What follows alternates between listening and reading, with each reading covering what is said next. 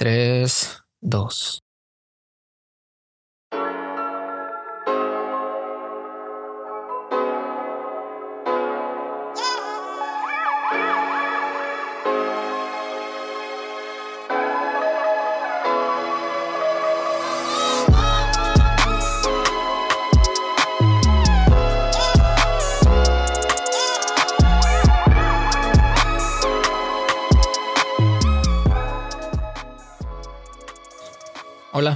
Mi nombre es Kevin. ¿Cómo estás? Eh, espero que bien. Yo estoy muy contento por los comentarios de apoyo que recibí la semana pasada. Y también por los comentarios negativos, porque esos comentarios me hacen ver que aún tengo cosas por mejorar. Y de eso se trata, de vivir en un constante mejoramiento de ti mismo, por hacer mejor las cosas y ser mejor persona. Agradezco de corazón en verdad todas sus buenas vibras y repito, en verdad muchas gracias por el apoyo. El viernes no pude subir este capítulo porque estuve un tanto ocupado con las tareas de la escuela y apenas me desocupé. Tenía pensado hablar de otro tema, para este, el primer capítulo oficial de este podcast, pero creo que puede esperar aún un poquito más, porque esto es más importante en estos momentos. Así que, de esta manera, Comenzamos.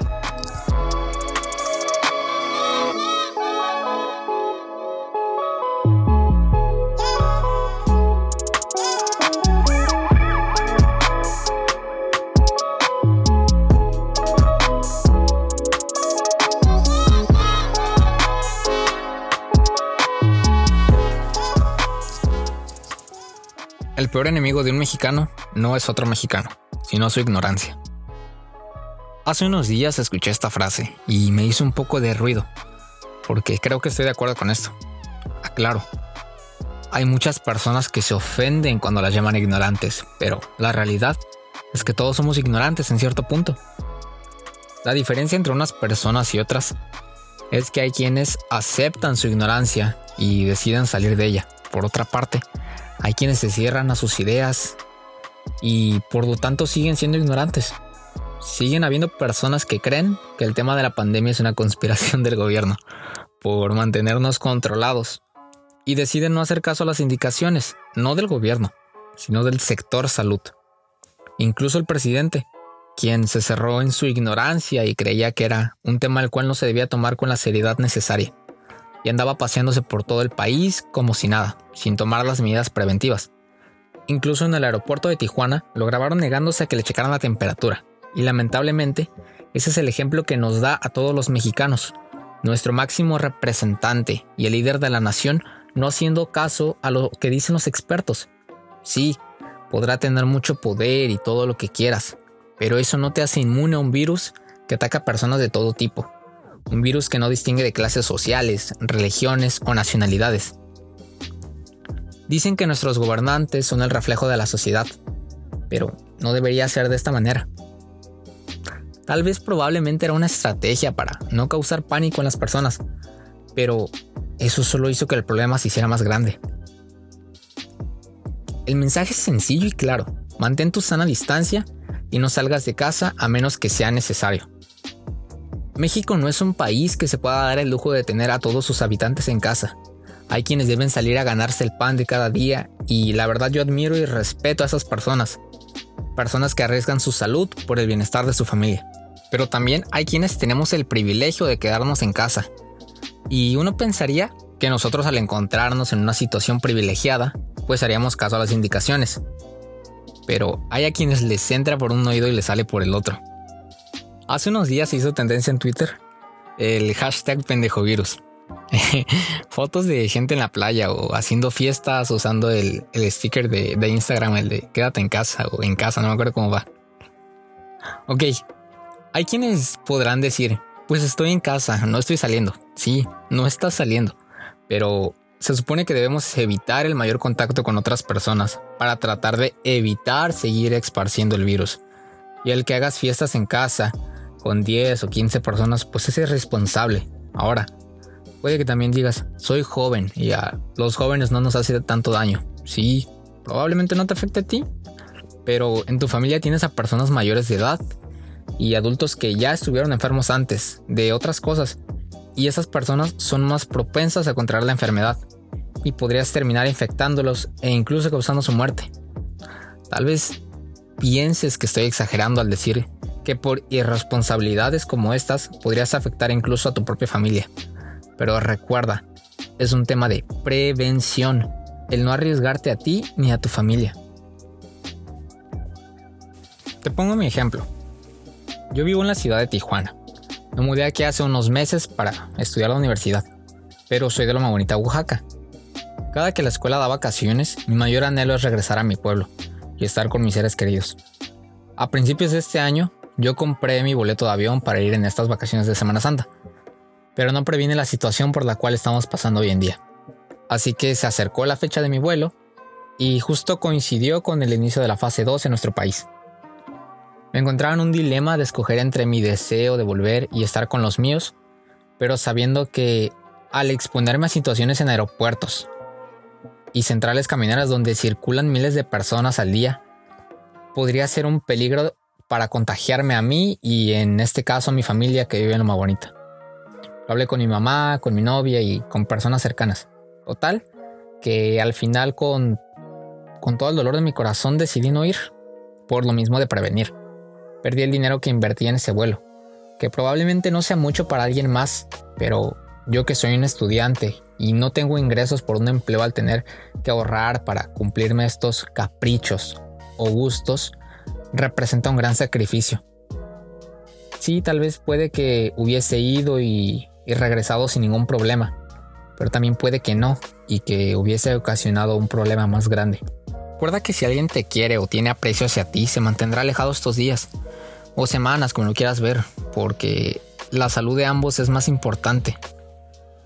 También yo sé que es cansado, aburrido, estresante o como lo quieras llamar estar encerrado en tu casa. Pero siempre he creído que no hay que ver el vaso medio vacío, sino medio lleno. Podemos ver este tiempo como, como una oportunidad para, no sé, desarrollar habilidades, algún proyecto que tengas, tener, tener ese tiempo para nosotros mismos o, o simplemente aprovechar el tiempo de, de la mejor manera o de la manera que tú quieras, siempre y cuando sea de forma responsable. Ya que pues ahora tenemos más del tiempo que deberíamos. Tampoco, pues tampoco se trata de, un concurso de productividad. De que si no haces algo productivo eres menos que alguien que sí está haciendo algo nuevo. Puede que a lo mejor siempre hayas querido ver una película o leer un libro y ahora tienes tiempo para eso. A lo mejor la relación con tus padres no es la mejor, pues ahora tienes tiempo para tratar de cambiar eso. Puede que siempre hayas querido empezar a hacer ejercicio, entonces pues puedes empezar ahora. Estamos atravesando por, por una situación muy complicada, entonces hay que ver el lado bueno de las cosas y, ayudar a que el problema deje de agravarse. Si puedes ayudar a los más vulnerables, pues entonces hazlo, o por lo menos no hagas que esto se propague más. No te pido que me hagas caso a mí, porque pues ¿quién soy yo para decirte qué hacer? Pero sí haz caso a las indicaciones de las autoridades. Tampoco si eres de las personas que están haciendo lo que nos piden dichas autoridades y ves que alguien no las está siguiendo, no discutas con esa persona o no le mientes la madre o lo ofendas, porque de esa manera esa persona va a seguir pensando exactamente de la misma manera porque lo único que consigues es hacerlo enojar. Lo correcto sería ofrecerle la información correcta en este caso y, tratar de educarlo.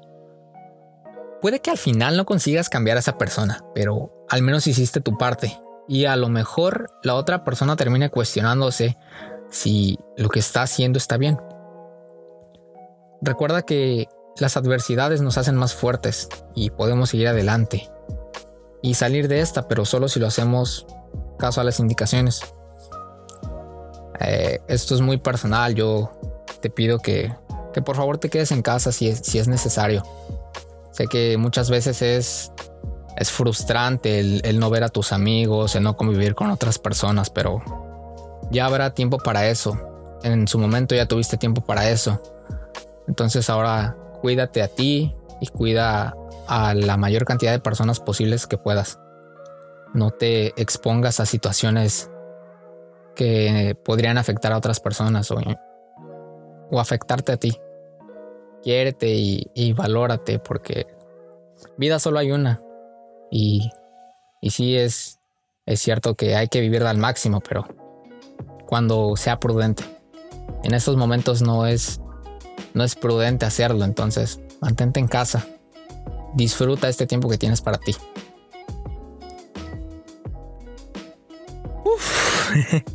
Eh, a veces eso es, un poco complicado expresar las, las cosas que sientes o, o tus puntos de vista de la, de la forma correcta, pero me enorgullezco de, de hacerlo y espero que al menos se te haya quedado algo bueno. Creo que esto es todo por mi parte. Gracias por escucharme una vez más. O si es la primera vez que me escuchas, espero que te haya gustado o hayas disfrutado aunque sea un poco. Sería cool que si te gustó me ayudaras compartiéndolo, guardándolo en tus favoritos o siguiéndome como tú gustes. Espero estar haciendo esto por un largo, un largo tiempo y, el apoyo me, ayudaría bastante. También si, si no te gustó o crees que hay algo malo en lo que dije, pues házmelo saber para poder seguir mejorando esto. Recuerda que el punto final de este podcast es que se sienta como una plática y podamos compartir nuestros puntos de vista. Eh, si tienes algún tema del que te gustaría hablar, también me lo puedes hacer saber.